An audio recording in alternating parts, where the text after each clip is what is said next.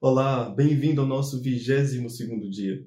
Com o passar do tempo, na nossa vida cristã, nós vamos tendo várias experiências. Experiências boas, experiências más, experiências que podem gerar algo positivo ou algo negativo na nossa forma de ser, na nossa forma de estar, na nossa atitude em geral, na nossa perspectiva da vida e etc. Hoje eu gostaria de te sugerir dois textos para sua leitura, onde você vai poder analisar um pouco sobre como que está a sua vida. Através daquilo que você vai ler, é possível que você possa fazer algumas associações com o estado, com o seu estado atual nesse exato momento.